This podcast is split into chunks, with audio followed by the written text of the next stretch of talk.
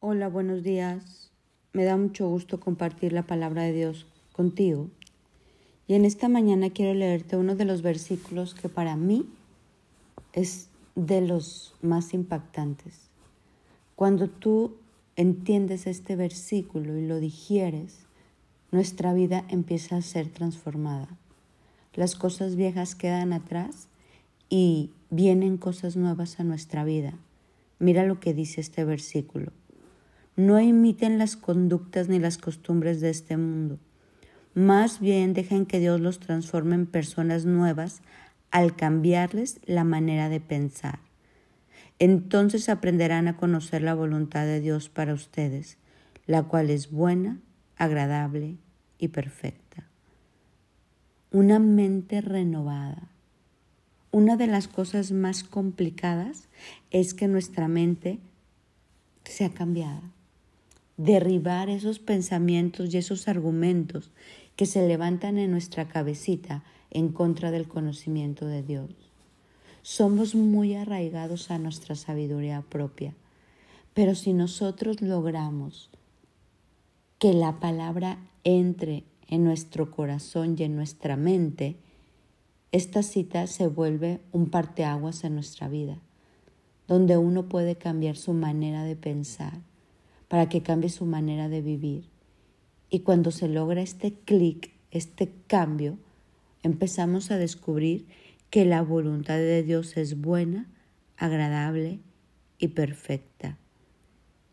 Jesús habla en esta cita de Juan 17, mira cómo dice, yo les he dado tu palabra y el mundo los he odiado porque no son del mundo como tampoco yo soy del mundo. Cuando tú empiezas a creer en la palabra, hay gente que no va a estar de acuerdo. Pero cuando tú empiezas a creer en la palabra de Dios, tu mente se renueva, tu mente se transforma. Y ahí hay victoria, y ahí hay fruto, y ahí hay bendición, y ahí hay cosecha, ahí hay transformación, ahí hay restauración, libertad, sanidad, gozo, paz pero necesitamos cambiar la manera de pensar, dejar la manera de pensar de este mundo. En Corintios 3:19 mira cómo dice, porque la sabiduría de este mundo es necedad ante Dios, pues escrito está, Él es el que prende a los sabios en su propia astucia.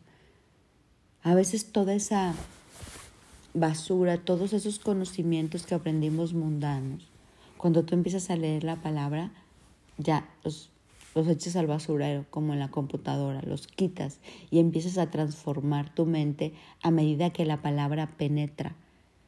Así dice la Biblia, que la, la palabra es una espada de dos filos que penetra hasta lo profundo del corazón y nos hace discernir los pensamientos y las intenciones de nuestro ser. Dice que toda palabra es instruida por Dios útil para enseñar, para redarguir, para instruir, a fin de que seamos perfectos, equipados para toda buena obra. Imagínate todo lo que hace la palabra. Hoy quiero invitarte a que tú y yo oremos y que le digamos a Dios, Señor, deja que la palabra entre en mi ser y me renueve. Y haga los cambios que tenga que hacer en mi manera de pensar, en mi manera de sentir, en mi toma de decisiones, en mis gustos, en en mis palabras, en mi manera de amar, en mi manera de perdonar, en mi manera de relacionarme.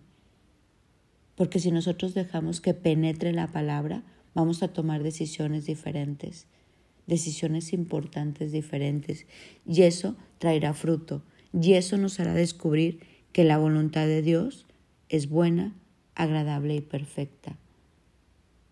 Mira cómo pone segunda de Corintios 6 no estén unidos en yugo desigual con los incrédulos, pues qué asociación tiene la justicia y la iniquidad, o qué comunión tiene la luz con las tinieblas. Así nosotros discernimos cuando cambiamos nuestra manera de pensar, de las tinieblas de la luz, de la justicia con la iniquidad. Cuando uno deja que la palabra penetre en nuestro ser, todo va cambiando aprendemos a discernir, aprendemos a pensar, aprendemos a hacer las cosas diferentes. Hoy vamos a, a pedirle esto a Dios, Señor. Ya no quiero imitar las costumbres de este mundo. Transfórmame. Que todo lo nuevo que tiene para mi vida llegue y una de las cosas nuevas es cambiar mi manera de pensar. Quiero pensar diferente, actuar diferente, vivir diferente y conocer tu voluntad que siempre para mi vida es buena, agradable y perfecta.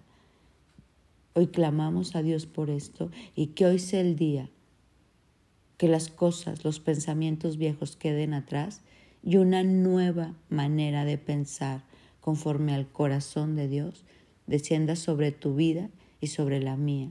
Que las escrituras cobren vida en tu mente, en tu alma, en tu espíritu y en el mío, y que podamos empezar a pensar y actuar como Dios lo hace.